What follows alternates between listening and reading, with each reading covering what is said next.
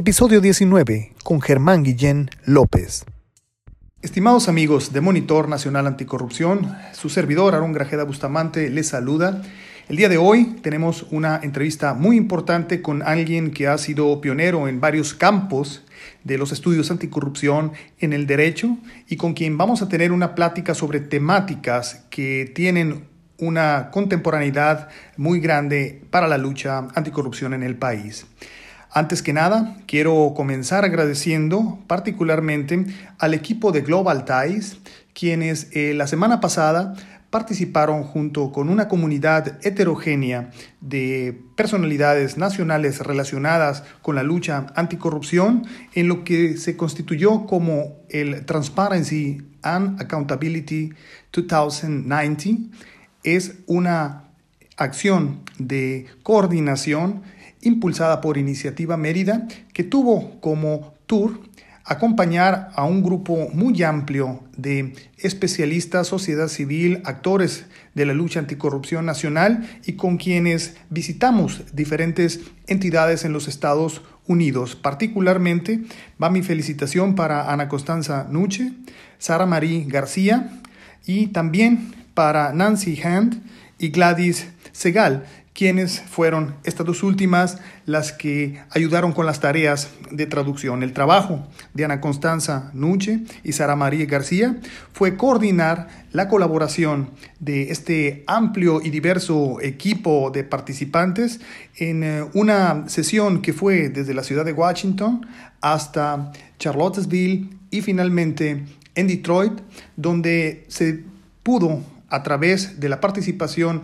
con instancias de gobierno, con instancias de persecución policial, así como también con sociedad civil, conocer los esfuerzos que en transparencia y lucha anticorrupción están llevando a cabo entidades eh, importantes y referenciales de la lucha anticorrupción en los Estados Unidos, a este grupo diverso de colaboradores, a cada uno de ellos, cerca de 20, Monitor Nacional Anticorrupción les manda un fuerte abrazo y sobre todo también a Global Ties, quienes eh, llevaron a cabo el ejercicio de poner en coordinación este gran esfuerzo. Muchas gracias por contribuir a la lucha anticorrupción en México.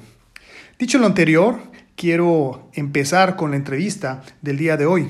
Tenemos ante nosotros para Monitor Nacional Anticorrupción un académico quien eh, siendo miembro del Sistema Nacional de Investigadores, quien es doctor en Derecho por la Universidad de Salamanca, ha sido una referencia no solamente en el noroeste de México, sino en Latinoamérica en cuanto a las temáticas relacionadas con el combate a la corrupción, el Estado de Derecho en Latinoamérica y sobre todo también el papel que las fuerzas policiales tienen en la persecución de crímenes por corrupción. Me refiero específicamente al doctor Germán Guillén López, académico de la Universidad de Sonora y eh, fundador de CIFIG, el Centro Internacional de Formación e Investigación Jurídica. Doctor, es un placer para Monitor Nacional Anticorrupción y quienes forman parte de este equipo de producción poder saludarle.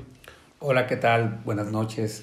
Siempre es un gusto saludarte, Aarón, y sobre todo en este proyecto tan innovador y tan importante que estás realizando en un tema toral que impacta de manera transversal las posibilidades de éxito de nuestro país. Un saludo a tu auditorio también. Muchas gracias. Pues eh, vamos a empezar eh, platicando acerca de cómo llega, doctor, a las temáticas anticorrupción. Usted egresa de la Universidad de Salamanca, una institución referencial en América Latina en los campos eh, del derecho. Este particularmente acaba de cumplir 800, eh, 800 años. Usted estuvo por allá con un eh, simposio internacional en la Organización de Corrupción, Radiografía de un Demonio. quisiéramos empezar conversando cómo llega al tema de la corrupción. Llego, llego al tema de la corrupción y me doy cuenta de su importancia ya hace más de 15 años, cuando estaba escribiendo mi tesis doctoral, que era sobre tráfico de drogas, y me di cuenta de dos temas que eran fundamentales, que el tráfico de drogas en América Latina no se puede percibir sin el fenómeno de la corrupción. Parte de la tesis es criminológica y revisando los perfiles criminales de los narcotraficantes de otras regiones del mundo, versus los narcotraficantes latinoamericanos, me quedó más que claro que el narcotraficante latinoamericano sin la corrupción no operaría. La corrupción es su puente, la corrupción es su blindaje.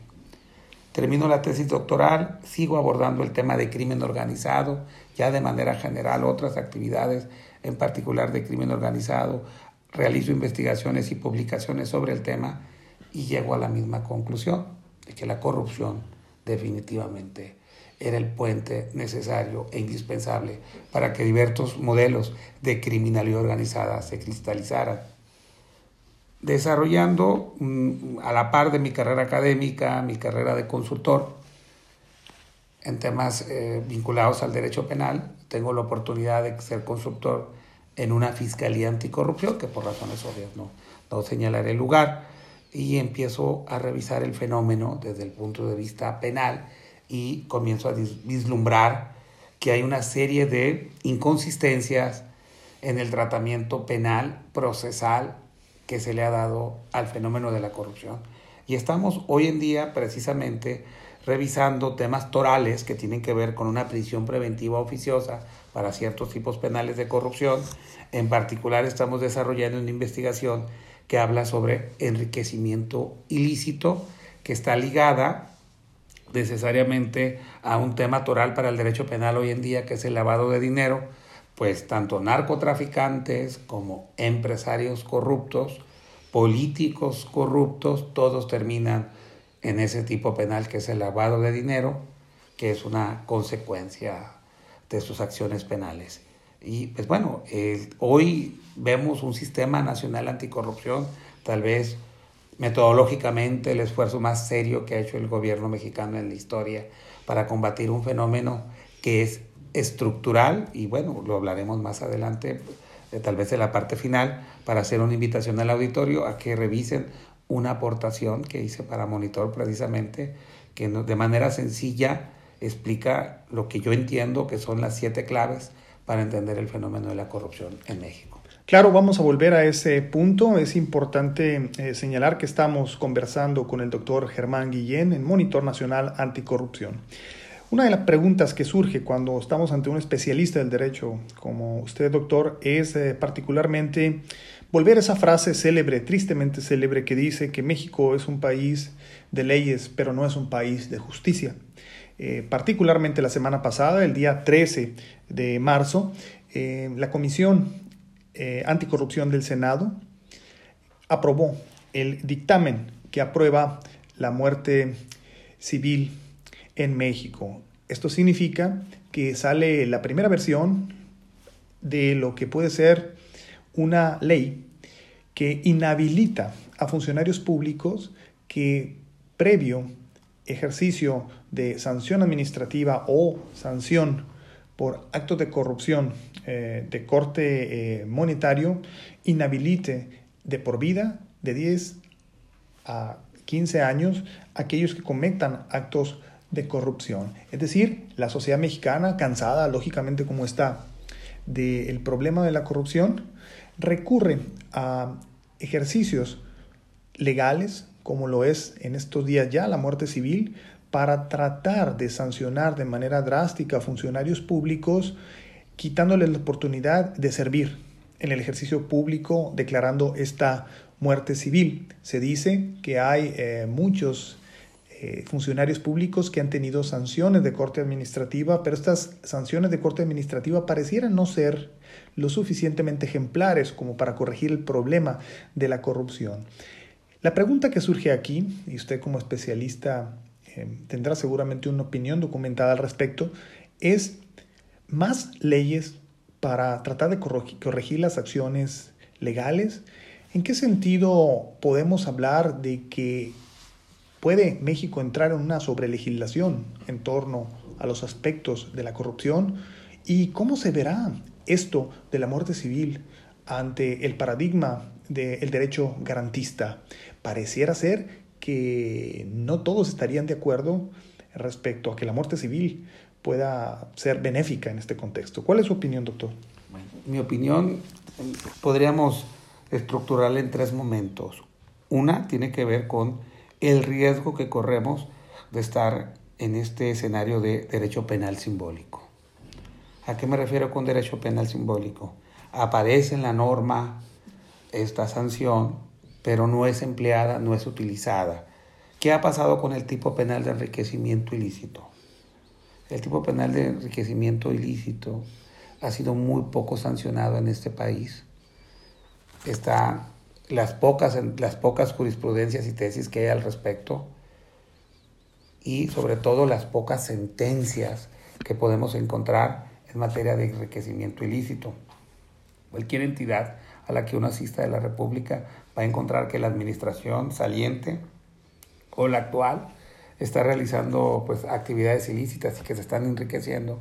Pero cuando uno ve las sentencias penales en los estados por enriquecimiento ilícito, encuentra que la cantidad es mínima. En comparación, pensemos en un robo, pensemos en delitos de lesiones, en otro tipo de delincuencia. Pareciera que nuestros funcionarios hay dos posibles interpretaciones. O no saben perseguir el enriquecimiento ilícito o no les interesa. Los números son muy fríos, pero también son muy develadores. Respecto al tema de la muerte civil, no es un tema nuevo. Es un tema que en América Latina se ha operado y se ha trabajado pero que hay dos grandes riesgos respecto a la muerte civil. Definitivamente es un ataque a toda esta tendencia neogarantista, a toda esta tendencia de protección a los derechos humanos, a toda esta tendencia de subsidiariedad del derecho penal y, y, a estos esquemas donde se buscan vías alternas para una solución más constructiva eh, de las infracciones penales.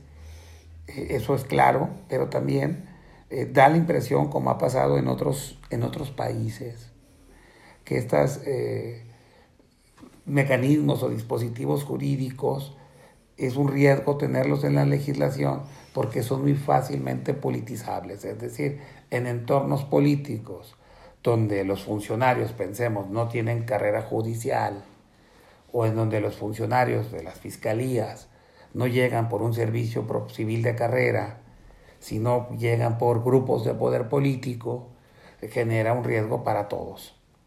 E, ese es un riesgo muy, muy importante que hay que aclarar.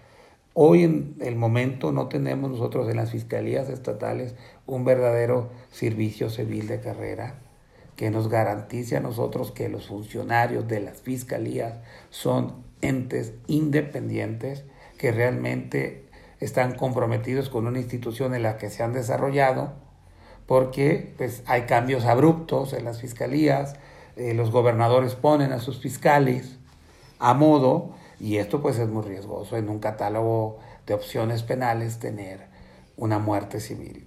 En un estado ideal donde el error judicial es mínimo, donde existe, y ahí están los niveles de percepción, de desempeño que tiene la ciudadanía, de las fiscalías y que tiene de los tribunales, pues tener estas herramientas penales vamos a hablar de otra también, que es la prisión preventiva oficiosa para tipos penales de corrupción, con un estándar probatorio tan bajo que está pidiendo el nuevo proceso penal, es generar un cuadro que más que perseguir delitos que históricamente no han sido perseguidos, puede llevarnos a un escenario factible para que se realice una persecución política. Ese es un problema real.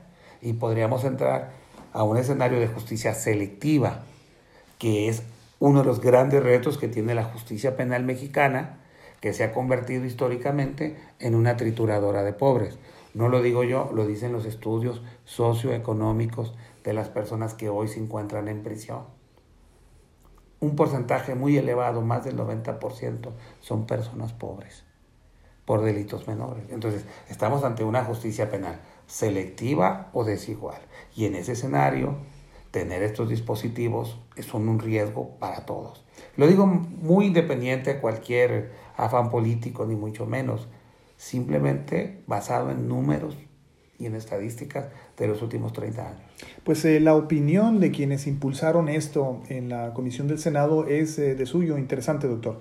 Eh, se plantea, por ejemplo, que desde la entrada en vigor de la ley de responsabilidades administrativas que surge hace escasamente tres años, Hasta la fecha existen alrededor de 600 sanciones administrativas en todo México y que de estas argumentan solamente el 2% ha llegado a sanciones eh, firmes.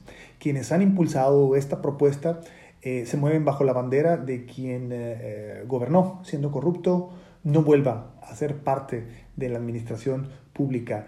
Y uno se pregunta, quizá en un contexto de campañas este, políticas, quizá la operacionalización de una muerte civil sea también una tentativa para sacarte de una carrera por la competencia política y en ese sentido también hay muchos eh, puntos de vista encontrados o muchas opiniones que parecieran eh, decir que no están del todo eh, de acuerdo con la muerte civil. Este ejercicio de la muerte civil, como usted conoce, puede aplicarse también hacia otros eh, crímenes, no solamente por corrupción, pero la corrupción parece ser que llega a ser eh, para nosotros mexicanos pues la madre de todos los males, ¿no?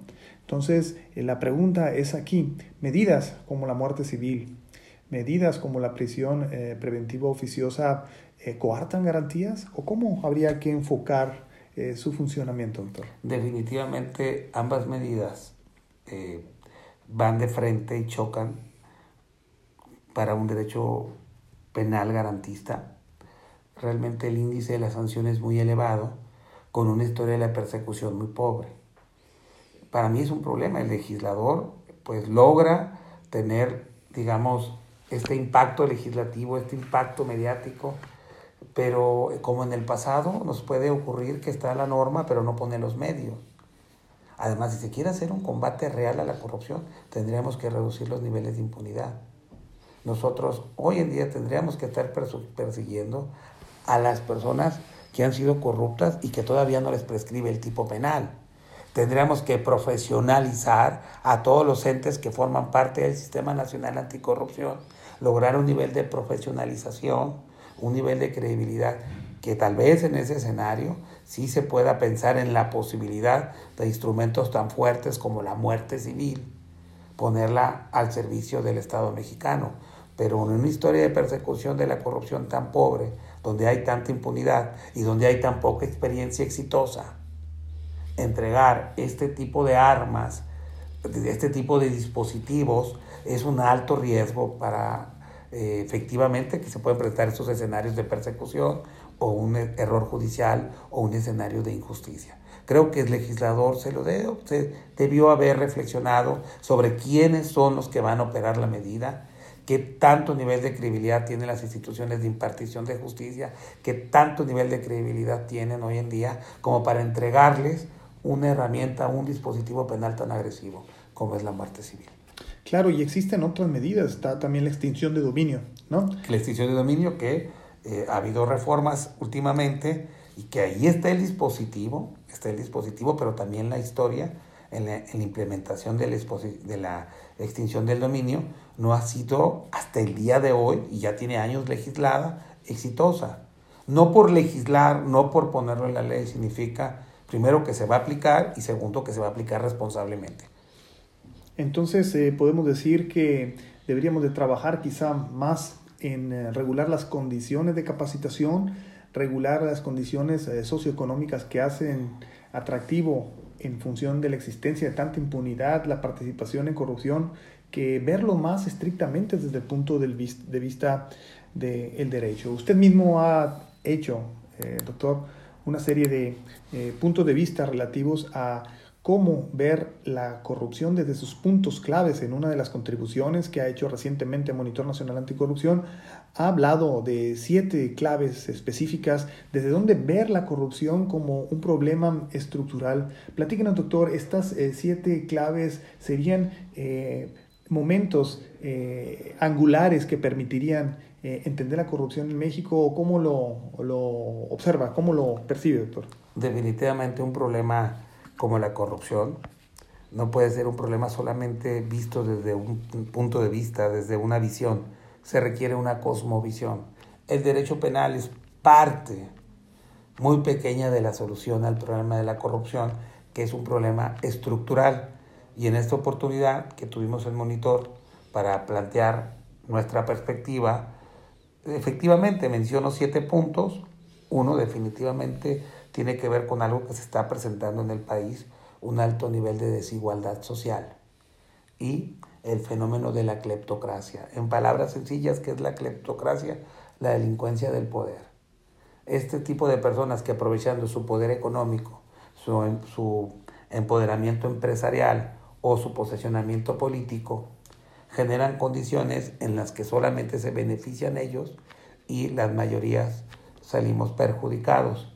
Estas famosas ejemplos para evitar temas de criminalización y, y polarización, pero estas malas experiencias que hemos tenido con administraciones de gobernadores y también con altas sospechas de corrupción en gobiernos federales, donde políticos encumbrados y empresarios de alto poder son los grandes beneficiarios del presupuesto, del presupuesto público y toman medidas en las que se benefician a través de grandes proyectos inmobiliarios, infraestructura, y disponen de los que nos pertenece a todos para hacer negocios particulares. De hecho, un segundo punto que hablo en, en esta aportación es el alto nivel de percepción de la corrupción que existe hoy en el país. Revisando los porcentajes, es increíble lo que México ha descendido frente al fenómeno, porque hemos perdido en muy poco tiempo más de 66 lugares. Le voy a dar un dato específico. Nosotros en la última década, de ocupar la posición 72 en el año 2008, descendimos 66 lugares en la escala de percepción que existe hoy en día del fenómeno de la corrupción y actualmente estamos eh, en el lugar 138 de 180 de la, encuesta, de percepción de la corrupción. 66 lugares en 10 años. Y esto es un indicador que nos preocupa. Cuando revisamos otros indicadores como INEGI, nos encontramos una sorpresa que delata lo problemático del, que estamos viviendo el fenómeno, porque después de la inseguridad y la delincuencia, por encima de los altos problemas económicos que tenemos en el país, de las altas necesidades en materia de desarrollo social, educación, servicios básicos de, de salud, los mexicanos perciben solamente por debajo de la inseguridad y la delincuencia a la corrupción como el segundo problema más importante del fenómeno. Evidentemente el precio de la corrupción en nuestro país es muy elevado y es una de, los, de, los, de las claves para entender el fenómeno que hoy, que hoy nos ocupa. Y esto implica que nosotros perdemos miles de millones de pesos por costo de la corrupción. Y ese costo no lo podemos revisar solamente en cantidades, sino en impacto en el desarrollo de la calidad de vida del mexicano. Corrupción que implica corrupción de alto nivel, menos medicinas, menos escuelas, menos servicios básicos, en las comunidades, menos oportunidades de desarrollo. La cifra negra que tenemos en los fenómenos de corrupción es muy, muy elevada y es otro de los problemas que nos ayuda a entender el fenómeno. Pues mire que muy pocos delitos se denuncian y de los que se denuncian es mínimo el número de sentencias que existen. La impunidad es el mayor impulso, es el mayor motor que puede tener la corrupción muchas personas no denuncian. Y, hay un dato que, de los muchos que se presentan en el estudio eh, que, que, aparece para mí como punto relevante. El 15.1% de las personas que no denuncian es porque reciben un beneficio de esa corrupción.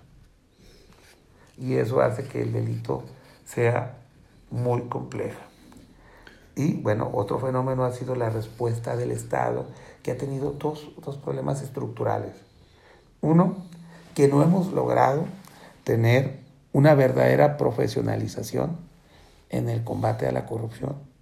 No hemos logrado desarrollar una política transseccional que nos permita establecer en un periodo de 20, 25 años una sólida y contundente política anticorrupción.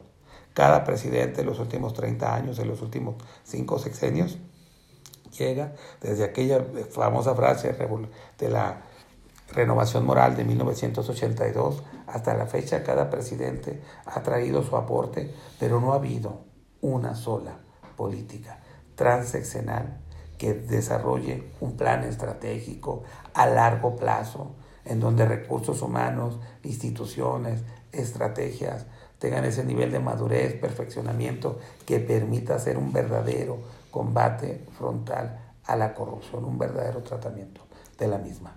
En ese sentido toca un punto muy, muy importante. Pareciera ser, ¿no? doctor, que en eh, el vocabulario del el presidente Andrés Manuel López Obrador, la palabra eh, sistema, la expresión sistema nacional anticorrupción no, existe, o, bien no, la tiene en mente o no la tiene en proyecto. Eh, pareciera que estamos entonces en la amenaza de que un sistema nacional anticorrupción pudiera ser transaccionalmente un proyecto fallido. ¿Qué sentimiento le genera el hecho de que pareciera ser que el presidente y su lucha eh, contra el eh, huachicoleo, su lucha contra eh, el saqueo de los recursos públicos a través de las medicinas, eh, va corriendo, pareciera ser, en carriles totalmente diferentes al Sistema Nacional Anticorrupción. Se cumple la tesis de que no hay un programa transeccional anticorrupción en el país, a pesar de los esfuerzos que crean un Sistema Nacional Anticorrupción. ¿Qué opinión le merece, doctor? Pues esta, este punto de vista que usted me está pidiendo, eh, y le agradezco que me dé la oportunidad de expresarlo en este medio, da esa impresión pues no ha habido un planteamiento, todavía estoy en espera del Plan Nacional de Desarrollo y, espero que en el Plan Nacional de Desarrollo estas dudas que tenemos los que estudiamos el fenómeno, si este sistema nacional anticorrupción que ha costado tiempo, mucho dinero para los mexicanos y que ha tenido una curva de aprendizaje ya de algunos años, donde hay eh, personas que ya se han ido desarrollando y tienen alguna experiencia en la persecución, combate, tratamiento del fenómeno, eh, se, se dejara al lado para empezar de nuevo a entender un conflicto que tiene varias décadas en nuestro país. Sí me preocupa y, que no se pueda lograr que ese sistema nacional anticorrupción se madure como una verdadera política transaccional. Se aprovechen los aciertos que los hay, importantes, se ha hecho un andamiaje, una plataforma interesante, redes de expertos comprometidos con el tema de la corrupción, que se están dejando de lado por el momento y quienes actualmente están en la administración pareciera que tienen su propia visión del fenómeno y por lo menos en las manifestaciones, en los planteamientos, no han dejado claro cuál es la, va a ser el rol del Sistema Nacional Anticorrupción en esta política de lucha que va a tener la actual administración. Estoy esperanzado que el Plan Nacional de Desarrollo retome el Sistema Nacional Anticorrupción y nos dé luces de cómo se va a seguir con esta política. Estimados amigos de Monitor Nacional Anticorrupción, hemos platicado el día de hoy con el doctor Germán Guillén López, especialista en eh, Derecho, en torno a la muerte civil y otros temas relacionados con el Sistema Nacional Anticorrupción. Doctor, quienes eh, somos parte del equipo de Monitor Nacional Anticorrupción, le damos las gracias eh, por su tiempo y por los puntos de vista que tan generosamente ha compartido con toda nuestra audiencia. Muchísimas gracias y es una gran oportunidad para mí poder tener contacto con el auditorio de Monitor Nacional Anticorrupción y tratar este tema que a todos definitivamente a todos nos impacta. Muchas gracias. Muchas gracias también a todos quienes nos siguen por Monitor Anticorrupción. Pueden ustedes sintonizar nuestro servicio de podcast a través de Spotify y lógicamente encontrar nuestras columnas y nuestras aportaciones en www.monitoranticorrupción.org. Les mandamos a todos ustedes un cordial saludo. Hasta la próxima. Esto fue Monitor Anticorrupción México, espacio de vinculación entre organizaciones de la sociedad civil y comités de participación ciudadana, dedicado a fortalecer la lucha contra la corrupción. Visítenos en www.monitoranticorrupción.org y también en nuestras redes sociales, Facebook e Instagram. Hasta pronto.